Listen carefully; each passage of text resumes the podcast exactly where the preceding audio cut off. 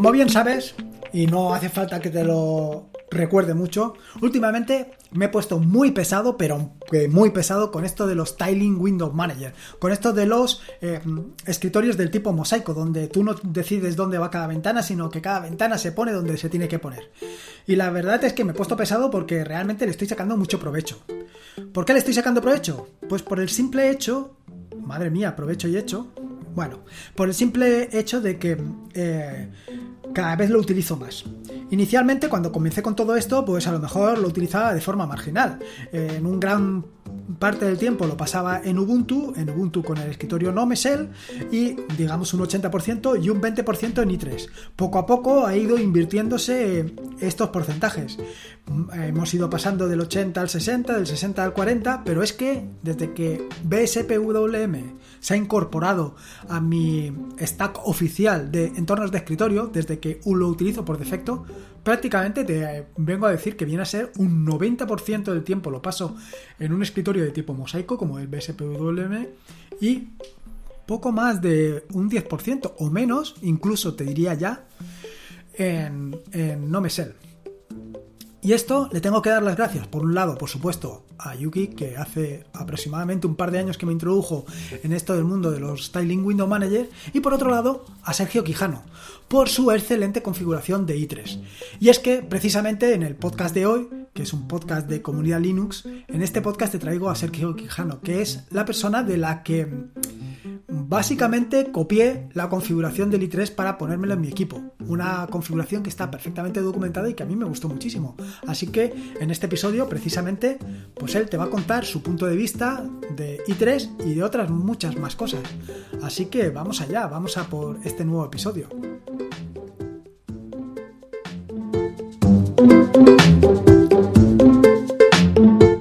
Soy Lorenzo y esto es atareado.es. Este es el episodio número 262, un podcast sobre Linux y Open Source. Aquí encontrarás desde cómo disfrutar al máximo de tu entorno de escritorio Linux hasta cómo montar un servidor web, un proxy inverso, una base de datos o cualquier otro servicio que puedas imaginar, ya sea en una Raspberry, en un VPS o en cualquier servidor o hasta en una lavadora si quieres. Vamos, cualquier cosa que quieras hacer con Linux, seguro que la encontrarás aquí.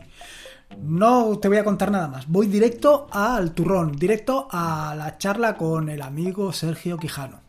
Pues nada, lo primero preguntarte quién eres y a qué te dedicas. Bueno, lo que puedas contar o lo que quieras contar, ¿eh? Sí, sí. Siéntete, eh, completamente libre. Eh, soy Sergio Quijano y actualmente estoy estudiando en la Universidad de Granada eh, un doble grado en informática y matemáticas. Y a eso me dedico al 100%. me roba todo mi tiempo. Ya me imagino. Además, doble grado, pues ya bastante duro tiene que ser.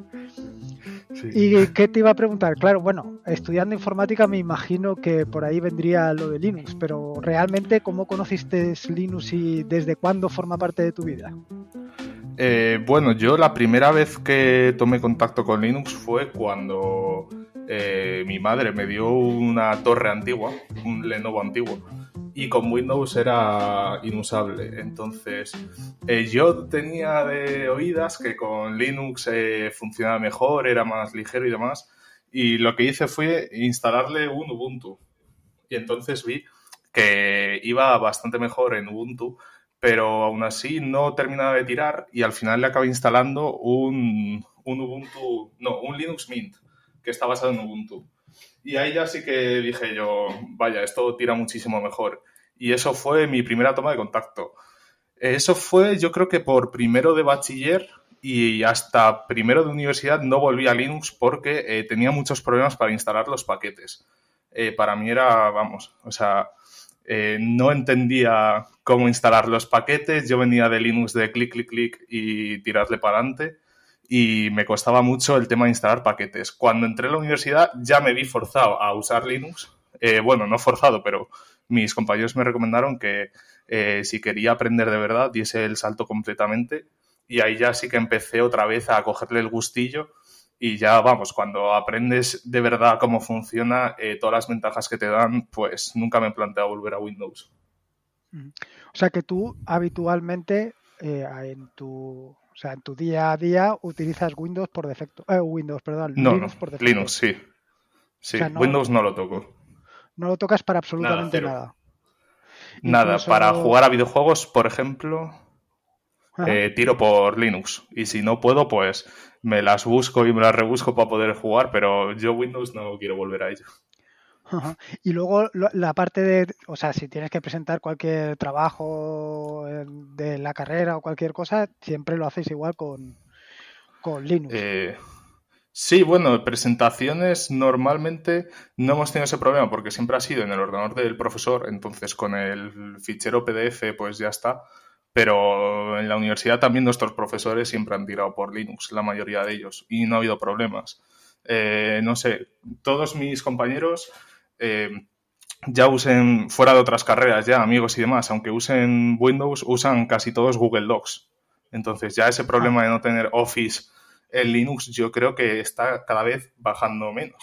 O sea, por ejemplo, amigos míos de magisterio, para todo, como tienen que hacer trabajos grupales, usan Google Docs y eso ya te abre muchas puertas a la hora de, pues, no sé, igual hace 10 años era un inconveniente no tener un Microsoft Office. Sí, sí, vaya, básicamente sí. Ahora, claro, eh, desde ese punto de vista, ese problema, eh, esa barrera de entrada por lo menos a, Linux ya, ya se salta. Sí. En mi opinión ya está superadísimo. Sí que sí. sí, sí, y con alternativas como OnlyOffice yo lo uso mucho porque cuando lo uso es porque me, tiene, me dan un archivo docs o sea, un archivo de Office. Y OnlyOffice, a mí personalmente, con compatibilidad con Microsoft Office, me ha funcionado muy bien. Entonces tampoco lo vería un problema. Y luego, aparte de. Aparte de, o sea, a ver, has dicho OnlyOffice. Aparte de OnlyOffice, ¿qué, otras herramientas utilizas habitualmente en tu escritorio? O sea, vale. Casi todo, si lo puedo hacer en la terminal, lo acabo haciendo en la terminal por temas de eh, poder automatizarlo, de eficiencia, que me siento más cómodo, me es más amigable. Entonces, si tengo que editar un documento de texto, eh, lo abro con un editor en terminal, por ejemplo, NeoBeam, que es el que personalmente uso yo, y lo escribo todo en Markdown, si puedo. Si necesito algo más para la universidad o demás, y lo intento hacer en látex y si ya es con otra gente, pues tiro de Google Docs. Eh, bueno, luego más cosas que usa, sí, por ejemplo, eh, exploradores de archivos y demás, por ejemplo. Sí, por ejemplo. Bueno, pues de explorador de archivos uso muchísimo Ranger, Ranger, vamos, no sé cómo decirlo, por lo mismo, porque está integrado en la terminal, tengo muchos atajos de teclado, no tengo que usar el ratón, eh, si necesito spawnear otra terminal, lo hago desde el mismo Ranger. Eh, es muy configurable, por ejemplo. Eh, luego, para programar cosas de la universidad y eso, pues obviamente lo hago también en terminal con NeoBeam, que es el editor que uso. Temas de música, por ejemplo, sé que mucha gente usa cosas de terminal y demás, pero yo no tengo mucha música bajada. O sea, no descargo música, lo escucho todo en Spotify. Entonces tengo el cliente de Spotify normal Sé que hay alternativas de terminal y eso, pero bueno, todavía no me ha surgido eh, ninguna necesidad. Y a ver, así que se me ocurren más cosas que uso. De navegador uso Brave y Firefox. Eh, Firefox últimamente lo he dejado de usar porque me ha dado muchos problemas con cosas de la universidad, con exámenes online, con pagos de matrículas y eso he tenido problemas y me he pasado a Brave porque eh, mi opinión es como la alternativa libre a Google Chrome Em, pues no sé qué más, qué más cosas uso en mi día a día. Mm, mucho comando. Sí. No, no, te iba a preguntar, cliente de correo, evidentemente no.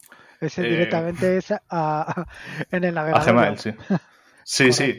Mm, no me ha surgido la necesidad de pasarlo a terminal. El día que me vea escribiendo pues mil veces un correo repetitivo y vea que hago siempre lo mismo, pues obviamente lo intentaré pasar a terminal y escribirme un pequeño script para automatizarlo, pero como no tengo la necesidad tampoco, de momento con eso voy bien.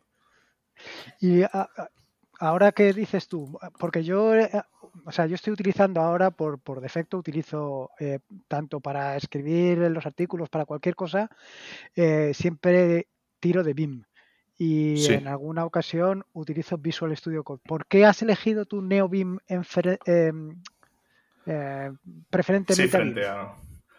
Eh, al principio, la verdad, lo hice un poco por probarlo, porque yo llevaba ya como dos años usando BIM y vi una charla de, no, no, me acuerdo de quién era, pero como presentando NeoBIM de cuando estaban empezando y lo empecé a probar por, por curiosidad. Y luego sí que vi en algunos artículos que en temas de performance iba un poquito mejor, porque, a ver, son programas que BIM eh, es muy potente. No va a haber un problema como Visual Studio Code que te tarde en abrir. Pero sí que vi benchmarks de que iba más rápido, tema de asincronía estaba mejor programado. Para ah. tema de plugins, creo que al principio algunos plugins estaban programados solo para NeoBeam y no para BIM y esos plugins usaban mucho eh, temas de asincronía. Creo, eh, estoy hablando sin saber, pero me suena que iba así. Como en vez de usar control P usabas el Fuzzy Finder y demás. Y al final, pues me he quedado en NeoBeam, lo tengo configurado en NeoBeam y no, no le he visto motivo para usar BIM. Si tuviese que usar BIM, eh, podría volver sin problemas, vaya. No creo que cambie mucho la cosa. No, yo vaya, yo he estado trasteando un poco en NeoBeam pero muy poco. Y tampoco he encontrado grandes diferencias. Además, últimamente estoy intentando utilizar cuantos menos complementos o menos plugins eh, mejor. Sí, yo también. sí, sí.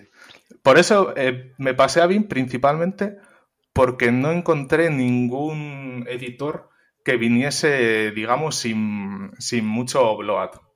Venían con cliente de Git, con debugger, con no sé qué, y yo en el momento en el que estaba de la carrera, pues no usaba programas tan potentes y a mí eso siempre como que no me agobiaba, pero no me gustaba mucho. Y el primer cambio lo hice por ese. Luego descubrí que a nivel de edición de texto es mucho más potente y fue otro motivo, pero el principal fue ese. Y para i3 eh, fue el mismo motivo. Me cambié a i3 porque venía eh, limpio. Si no, no me había cambiado. Nunca me llegué a plantear necesito un Tiling Window Manager. Otra cosa es que luego me gustase, pero sí. ¿Y, cómo, cómo, cómo, llegaste a, exactamente a i3? Eh, lo vi en un vídeo de un canal de YouTube que si, vamos, eh, ahora mismo no sé cuál es, pero creo que estoy suscrito y demás. Y era una serie de dos vídeos en el que te enseñaba cómo entrar a i3. Y en verano, pues no tenía mucho que hacer. Me gusta siempre estar trasteando con cosas, programar pequeñas cosas y demás y hice, vamos, eh, son dos tutoriales, los hice y vi que era un sistema que me gustaba, que se podía trastear mucho con él, que venía sin nada, apenas nada, viene con tu barra y con la barra de i3 Status, creo que se llama, y el, una terminal, que creo que era Xterm. Y eso me encantó, porque, por ejemplo, si instalas, eh, yo qué sé, Manjaro o Arch con un entorno de escritorio, ya solo el entorno de escritorio te va a instalar mucha morralla que a mí no me interesa. Y entonces dije, pues para mí es perfecto i3, primero por eso, por el minimalismo que trae de si yo el día de mañana quiero un, un capturador de pantalla para hacer capturas de pantalla, pues lo voy a meter yo, el que yo quiero, y cuando yo quiero. No voy a tener cosas que yo no controle. Nada va a estar fuera de mi control. Uy, se me olvidó antes preguntarte porque mm, has dicho que empezaste con o probaste Ubuntu y luego te pasaste a Linux Mint. Sí. Ahora, ¿qué distribución estás utilizando? Ahora estoy usando Manjaro con i3. y bueno, estoy poquito a poco planeando el salto Arch porque Manjaro también no es lo mínimo que yo quiero, pero bueno, como estoy con temas de la universidad y eso, no puedo hacer ahora el salto porque no me puedo permitir, yo qué sé, estar una semana sin un sistema operativo funcional. Entonces, seguramente cuando tenga unas vacaciones largas o algo, trastee, lo pruebe y diga, vale, me convence o no me convence. Pero ahora mismo, si se me cae el sistema, eh, lanzo el instalador de Manjaro, que ahora mismo uso el Architect, que es muy parecido al de Arch instalo lo básico, me bajo mis dot files y lo instalo. Y en, pues, en menos de una hora, sin yo tener que hacer nada, mm, se me instala todo el sistema. Y eh, precisamente eso es otra de las cosas que normalmente eh, surge mucho y además me preguntan muchísimo. El tema de los dot files. Porque a, mí, a mí, para mí, eh, eso es uno de los, de los grandes inventos. A mí, mm, o sea, yo siempre utilizo Ubuntu y no, y no, no me caliento la cabeza. Em, y una de las grandes ventajas es instalarlo y te traes todos los dos files y lo pones en marcha. ¿Tú tienes algún em, configurador o alguna herramienta para mantener los dos files o tienes tu propio eh, script? Sí, eh, al principio eh, lo que he hecho hasta ahora ha sido tener una serie de scripts, por ejemplo, uno que coge los dot files de mi sistema y los sube al repositorio de Git para que yo pueda hacer un commit y subirlo. Tengo otro para bajarlo. Tengo un script que me instala todos los paquetes de un listado que tengo en un TXT.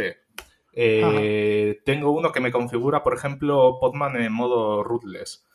Y luego tengo un Makefile que es simplemente para invocar a esos eh, scripts. Y ahora, recientemente, eh, bueno, estuve hablando con un amigo y demás, y vi que me había crecido tanto eso que me estaba siendo un poco difícil de mantenerlo de forma limpia y estoy escribiendo, nada, un pequeño programa muy tonto para hacer todo eso, pero centralizado, y esos scripts pasarlos a ficheros YAML, de configuración.yaml. Entonces, eso, estoy ahora mismo, que estoy con un poco de vacaciones, haciendo esa transición a un pequeño programa que he escrito para, para que esté todo más centralizado, la configuración esté más externalizada, si alguien me quiere contribuir, pues que se anime y me contribuya. Ah, muy bien. Y, ahora, ahora mismo en que, claro, eh, estando en la universidad, em, utilizarás diferentes sistemas, o sea, diferentes lenguajes de programación, pero ahora mismo, ¿cuál es el que em, el que más te llama? vale. Eh, bueno, los que siempre he usado en la universidad y con los que más cómodo estoy son C, C++, Java y Python. Y de esos, los que más me gustan son C y Python. Pero ahora, por ejemplo, para esto que te estoy comentando, había pensado en eh, programarlo en Python. Solo que me encontré con un problema y es que simplemente si yo uso, por ejemplo, una librería para parsear argumentos, desde el nuevo sistema, el sistema fresco, tendría que instalar esa librería, para ello tendría que instalar pip, entonces necesitaba un lenguaje que me diese el binario directamente para ponerlo en un release de GitHub y poder hacer curl. Entonces, tenía la opción de programarlo en C++ o programarlo en Rust, que es un lenguaje así un pelín exótico y demás, pero bueno, ahora hoy en día es muy conocido y me daba todas las ventajas de C++ y todas las ventajas de, por ejemplo, Python, como tener un sistema de dependencias moderno, eh, una comunidad bastante fuerte, entonces lo he programado en Rust. Y ahora mismo el ah, lenguaje que más me tira es Rust, por eso. ese es, ese es eh, el objetivo que me he planteado yo para este año, aprender Rust. Eh, tengo que decir que yo me leí el libro este que tienen publicado, ¿no? Para principiantes, de que te lo haces y más o menos aprendes Rust, y me impuso mucho, porque tienes que tener en cuenta el tema de los lifetime, el borrowing y muchas cosas de esas. Pero luego, a la hora de programar un proyecto real, todos esos inconvenientes yo no me los he encontrado porque eh, te encuentras mucho código desarrollado ya por la comunidad y tienes muchos atajos para saltarte esos temas tan de bajo nivel. Yo no he tenido que tocar lifetimes, ni borrowing, ni nada. Porque otra gente ha programado como a bajo nivel lo que yo necesitaba. Y por eso me ha parecido mejor que C. Sí, yo, eh, a ver, yo he hecho, eh, estoy todavía con el libro, todavía no, lo he terminado, pero como me gusta probar, como me gusta probar en aplicaciones antes de, vaya, antes de leerme el libro, sí. Em, sí que he hecho algún indicador de estos de que aparecen en Ubuntu o en cualquiera, en cualquier otro tipo de escritorio, los, los, eh, los app indicators. Sí y alguna, alguna interfaz de estas, algún cuadro de diálogo utilizando GTK. Y claro, es lo que dices tú. efectivamente no me he encontrado nada de eso. Yo esperaba que aquello fuera casi imposible de, para tirar una ventana y al final ha sido tan sencillo como prácticamente hacerlo en Python. Sí, es que a la hora de elegir un lenguaje, sí, eso, a la hora de elegir un lenguaje de programación, eh, hay que tener mucho en cuenta la comunidad que hay detrás, porque eso es lo que, por ejemplo, hace grande a Python. Tú necesitas hacer un bot de Telegram, hay un paquete de Python. Necesitas eh, algo estadístico, hay un paquete de Python. Y con Rust creo que está pasando lo mismo, que hay paquetes para todo. Sí, sí, la verdad es que yo, yo ya te digo, porque una de las cosas que quería hacer era el tema de, pues, ir migrando las aplicaciones que he ido haciendo en Python, pues, ir migrándolas a Rust, más que nada por, pues eso, por los recursos y, porque me parece mucho más práctico. Y, y lo que me he encontrado es lo que efectivamente estás diciendo tú, claro. Sí, sí, sí, es que a mí de hecho me pareció muy parecido a Python. Luego a la hora de la verdad, de cogerme un par de paquetes, eh, la documentación en Rust está muy bien planteada desde cómo se ha construido el lenguaje. Eh, las páginas web que generan automáticamente la documentación son eh, estupendas para buscar información y demás. Y es que al final la experiencia real de programador de un poco de alto nivel, sin meterte mucho en lo que hay por debajo, es muy parecido a Python. Pues sí. Lo que mm, ha habido un momento eh, en, lo que llevo de año que he estado ahí dudando si, si había acertado o no había acertado con el lenguaje que había elegido para este año entre Rust y Go. Más que nada por lo que, por lo que cuentan de lo rápido que es desarrollar con Go, pero bueno. Eh, yo, o sea, hay que decir una cosa, es que Go lo puedes aprender perfectamente si ya sabes otros lenguajes, igual en uno o dos fines de semana, sin problemas. Es muy minimalista el lenguaje y demás. Eh, lo que a mí no me llama tanto la atención es que hay muchas features del lenguaje que no están, por ejemplo, genéricos y demás, y luego que está muy orientado, yo creo, a crear servicios web, eh, microservicios y demás. Entonces yo creo que Go va a tirar mucho más por ahí la comunidad y Rust está siendo un pelín más generalista, aunque Rust también está muy centrada en Linux, en cosas de alto rendimiento, en cosas de terminal, pero creo que eso, que si te interesa más, por ejemplo, hacer microservicios, alguna interacción con Kubernetes o demás, creo que la comunidad de Go va a tirar más por ahí. Bueno, yo ahora mismo eh, el objetivo lo tengo puesto y hasta que no termine no, no voy a parar. Y luego, y luego que te iba a preguntar yo, ah, eh, sobre el tema de, I3, que me interesa muchísimo por el tema de por el tema de, ¿cómo se llama? De los Styling Window Manager. Porque yo creo que ese es eh, el gran, el gran desconocido, ¿no? Los, los styling, bueno, el gran desconocido para la, el usuario normal o el usuario, digamos, menos avanzado. O, el, o, por lo menos el que acaba de llegar. Eh, y sin embargo. En cuenta que Linux. Sí. Sí, bueno, bueno, claro, evidentemente. Es, lo más rebuscado, o sea, sí, sí, sí. Es algo muy pero, sí, sí. Pero y con independencia de eso, yo lo que me he encontrado, pues en este tiempo que llevo con, con tanto con i3 como con este, con BSPWM, es la productividad hmm. brutal que sacas que es que te mueves a una velocidad increíble. Sí, sí, sí, es, es muy, muy bueno para ciertos perfiles. Si te gusta Linux y te gusta trastear, tienes que probarlo ya no por la productividad, por eh, no tengo un gestor de notificaciones, tengo que meterle uno, en el proceso voy a aprender un montón, el volumen, eh, todo lo que se te ocurra, pero es que luego ya cuando lo empiezas a usar para para escribir textos, para programar, para tener dos pantallas. Solo la gestión que yo tengo de dos pantallas ya me merece la pena. Eh, es brutal. ¿Y qué, piezas has elegido para, montar todo lo que es el escritorio?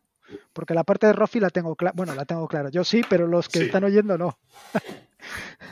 Eh, vale, me voy a meter aquí. Eh, bueno, la terminal que uso, que yo diría que es la pieza central de, de la configuración es eh, da, bastante igual. Una que te se acomoda, yo uso a la Criti porque eh, es muy rápido. Eh, en Ranger te permite previsualizar las imágenes y los PDFs. Cuando tú vas navegando por Ranger, si pasas por encima de una imagen, se te muestra a la derecha. Y eso para mí es importante porque es el explorador de archivos que uso a diario.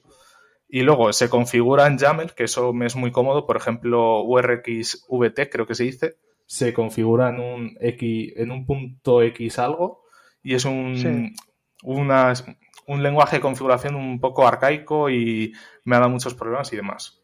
Entonces con Alacrity eh, va bien, eh, me ha funcionado siempre bien, se configura bien, o sea que me quedo con eso. Eh, luego, para como compositor, ¿no? hay gente que usa Compton y demás, yo no uso nada.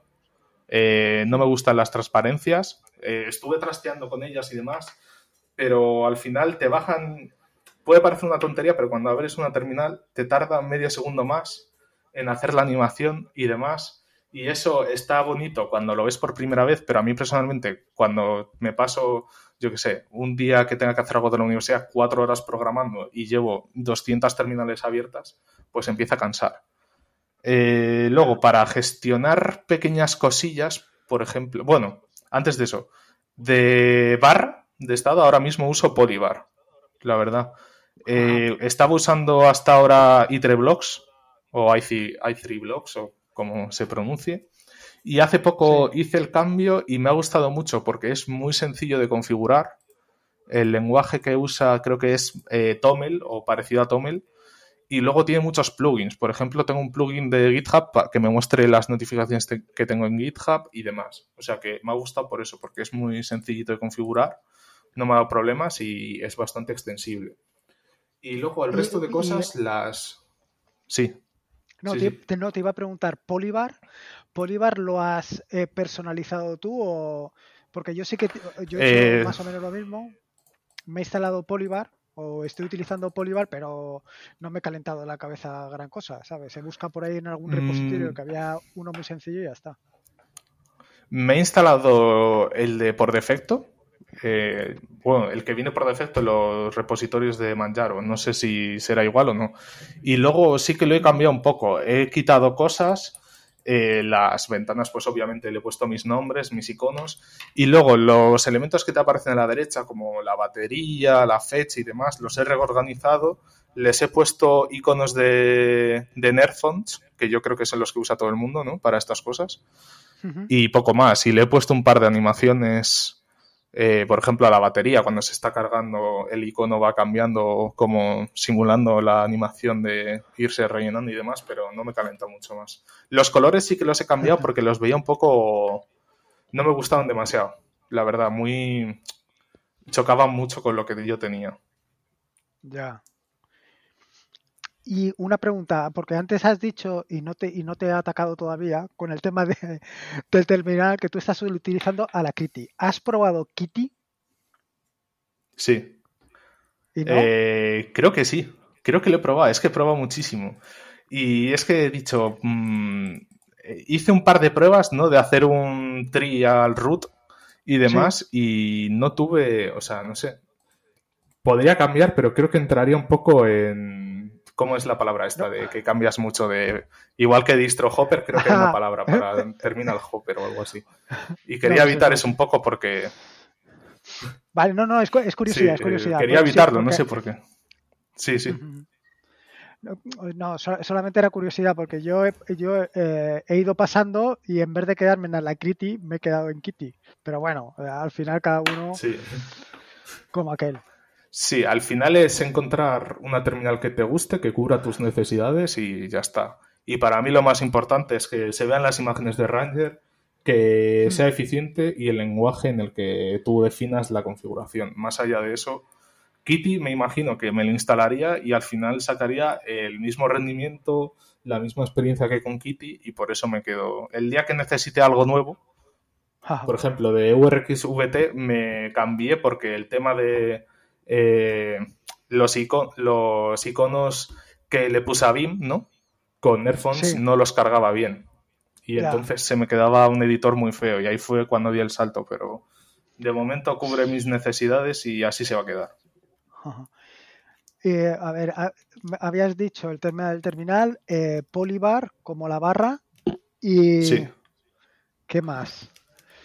Y luego el resto de cosas las configuro casi todo a mano. Tengo un par de applets que son, no sé, en Windows me imagino que sean iguales, que son estos programas que abres y se te quedan en la esquina, ¿no? Así para como, o en tu barra de notificaciones o lo que tú tengas.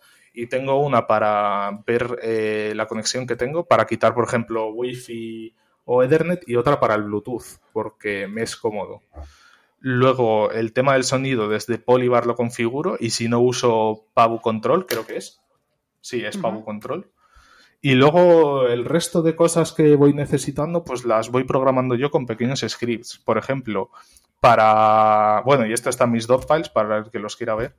Eh, si necesito cambiar la, por ejemplo, cambiar el, el wallpaper, tengo un script que con, con Super T me lanza eh, una ventana de Rofi con todos los wallpapers que tengo en una carpeta en concreto y yo lo selecciono. Para el tema de hacer capturas de pantalla, por ejemplo, tengo un script que está basado en Scrot, que es un programa de terminal que lo único que me hace es eso, lanzar un Scrot con una serie de parámetros concretos y me lo guarda en una carpeta concreta. Y así con todo. Por ejemplo, también para gestionar eh, los backups que tengo yo en la nube, tengo un script en, que lo que hace es lanzarme unas, unas cuantos comandos de reclone. Entonces, así que use, lo tengo por ejemplo en bin.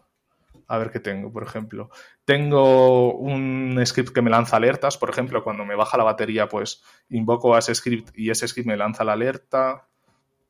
Mm, tengo... Mm, mm, nada, el, el launcher que me lanza la barra de Polybar para hacer capturas de pantalla para upgradear el sistema, yo creo que todo el mundo lo tiene. A ver en i3.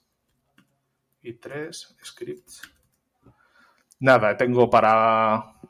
Eh, tengo una serie de scripts para manejarlo de las pantallas, porque eso con i3 me dio mucho problema.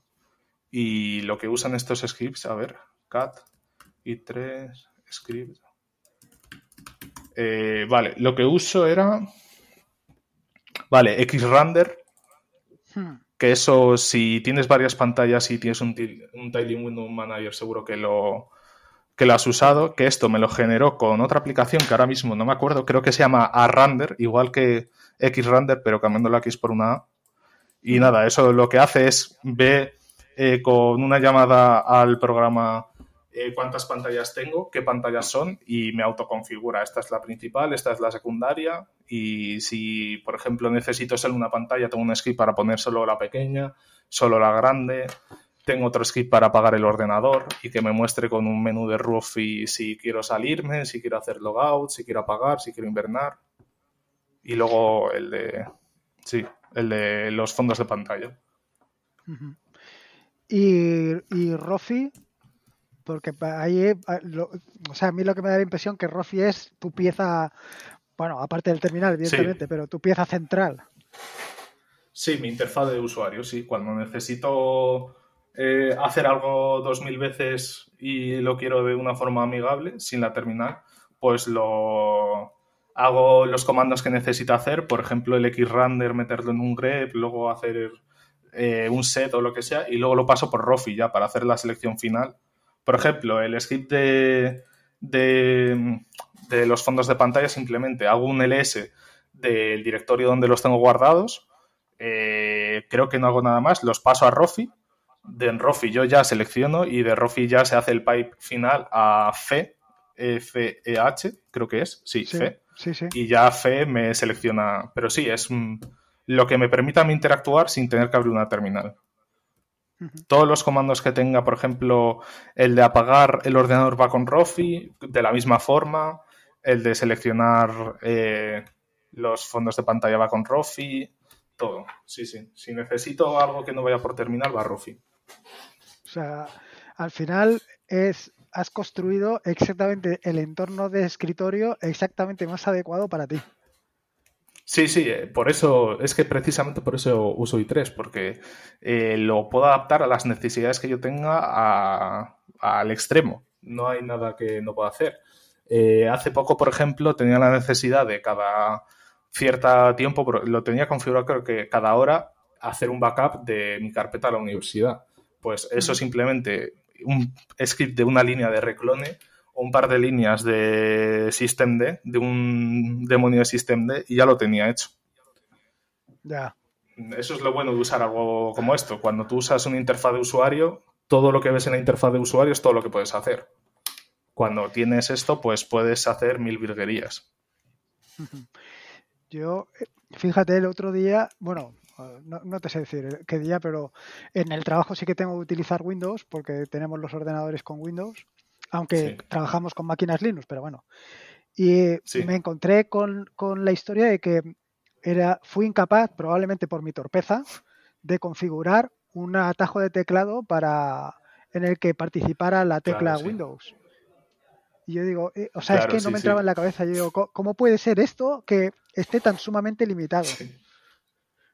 Claro, claro, sí. Pero bueno. Es que es un problema y en Linux puedes hacerlo. Es que además ese preciso problema lo puedes resolver de mil formas distintas. Puedes usar directamente los atajos de teclado que configuras en i3.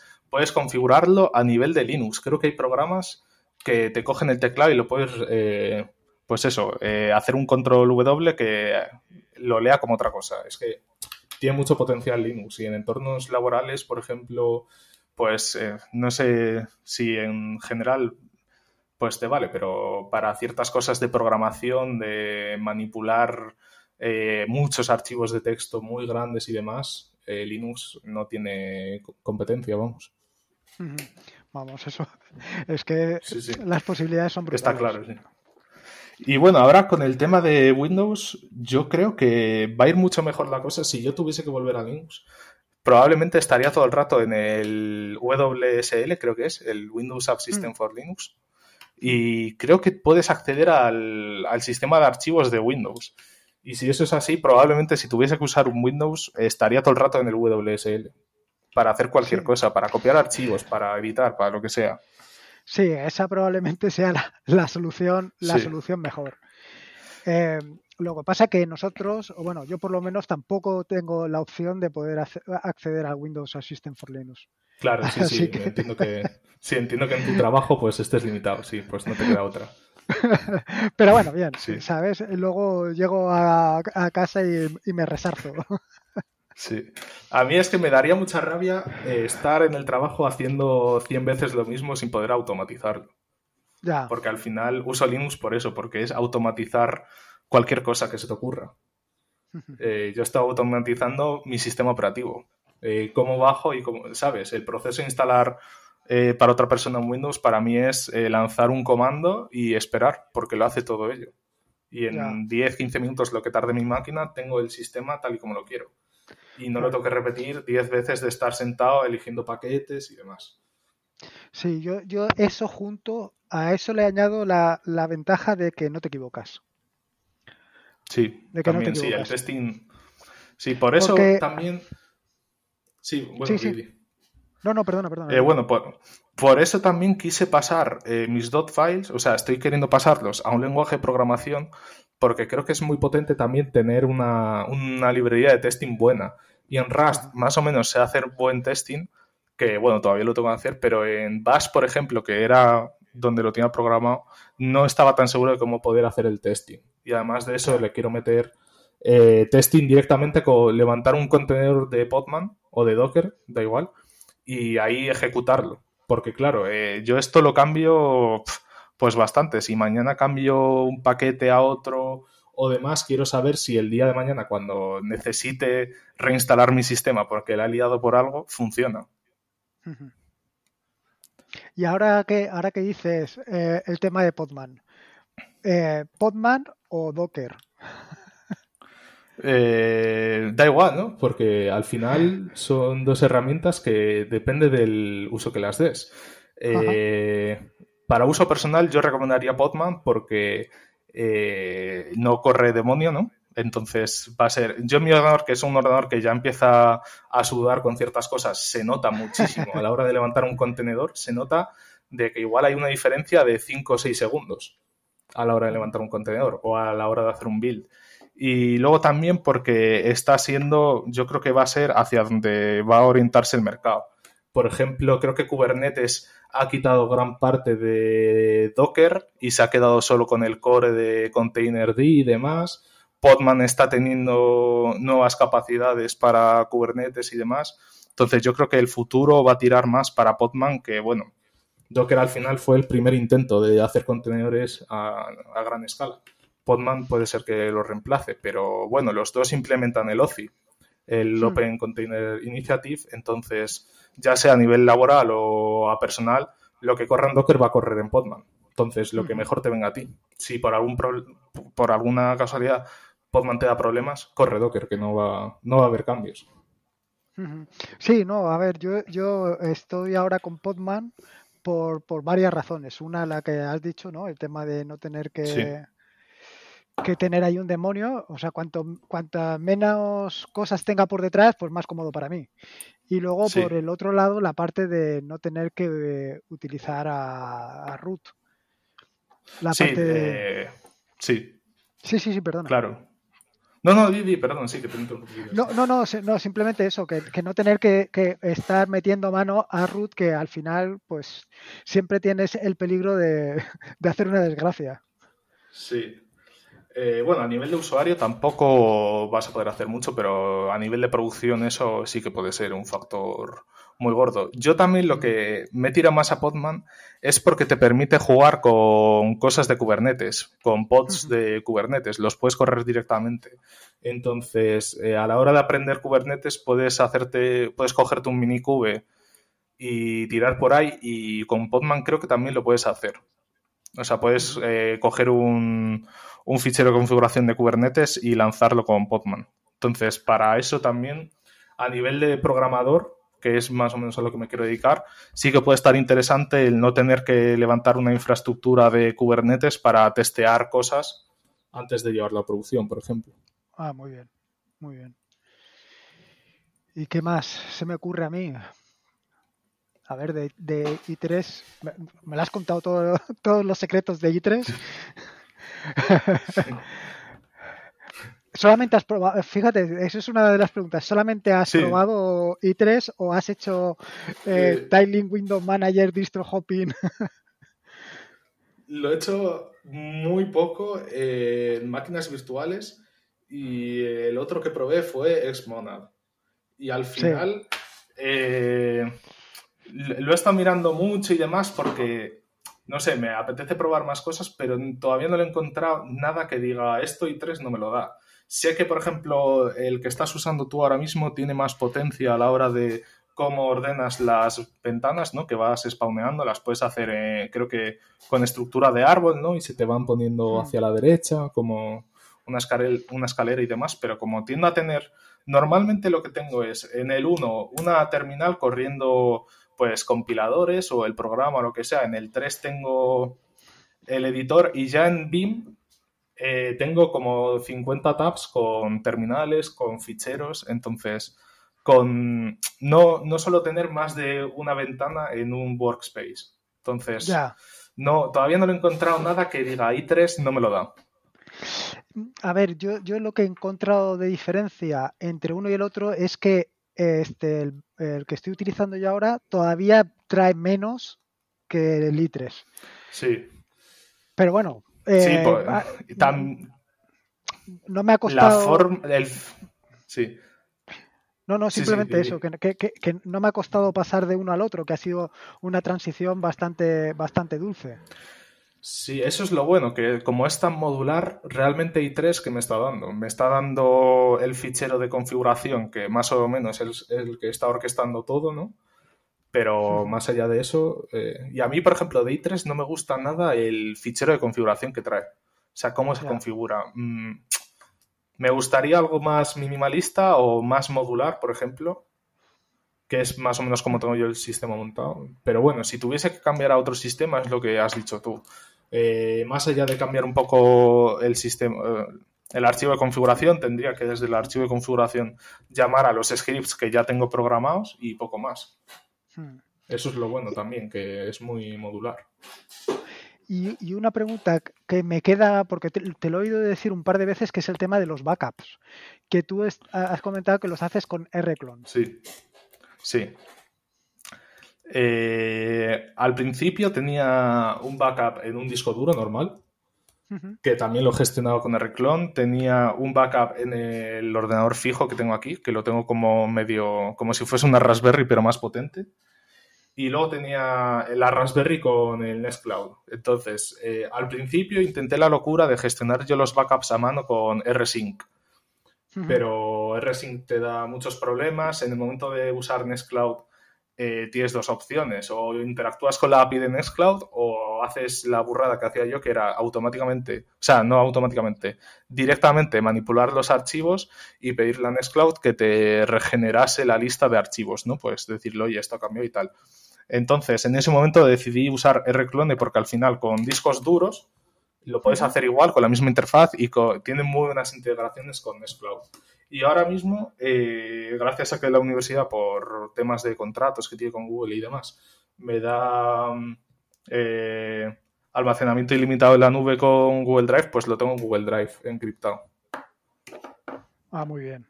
Y los discos duros lo mismo, lo único que no uso es Nextcloud.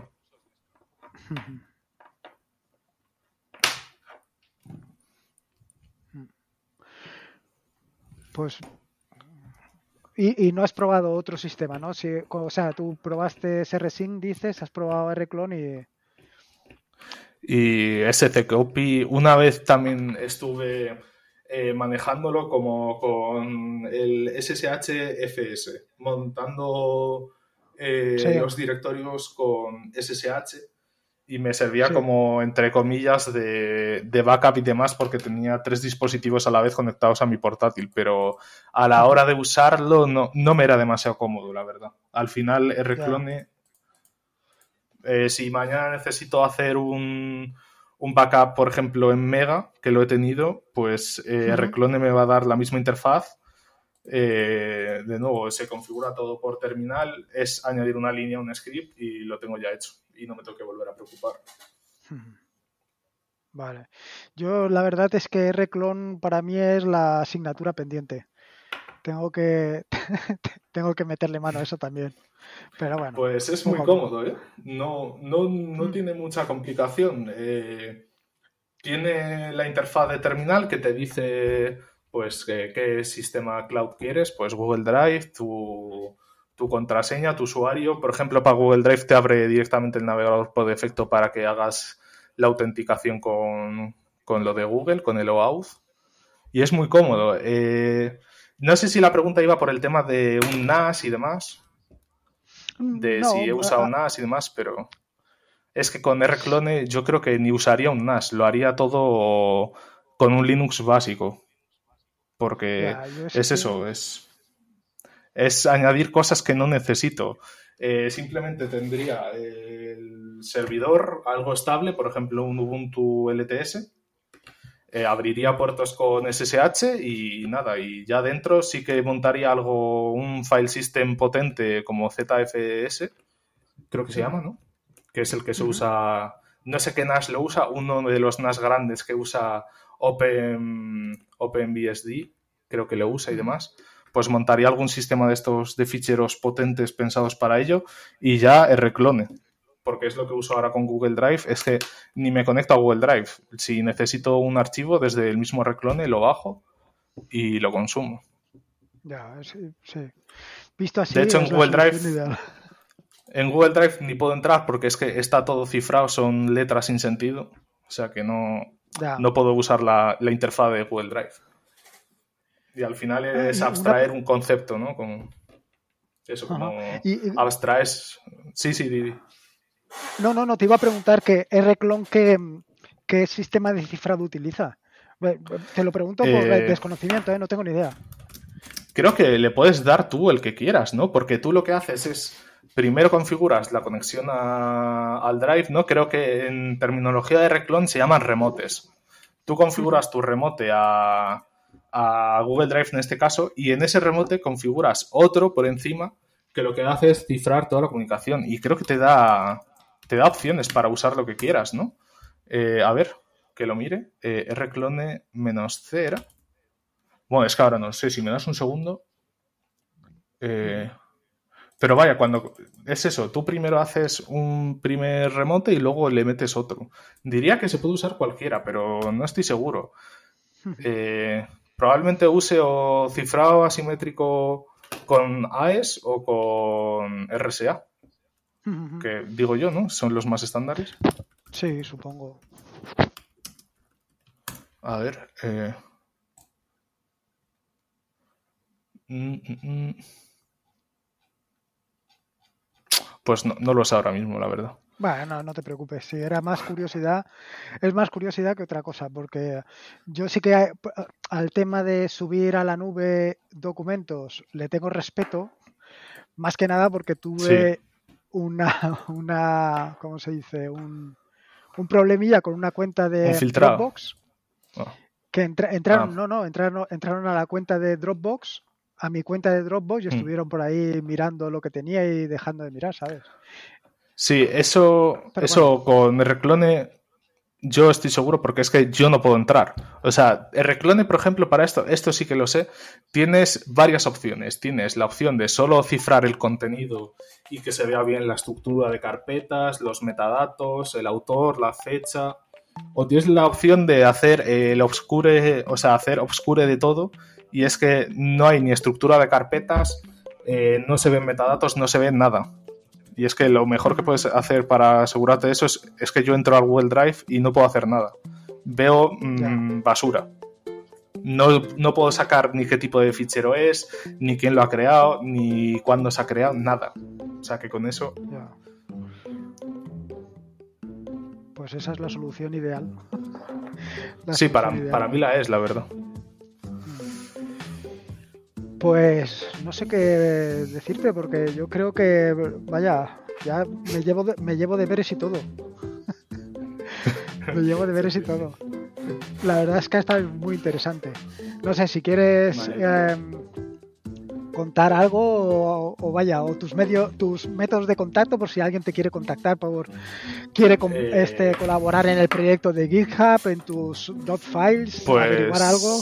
Mira, casi, casi que dejo el GitHub, ¿no? Como así de spam, porque es donde más me estoy moviendo así de temas de desarrollo. Eh, mi GitHub es Sergio Quijano Rey, todo junto.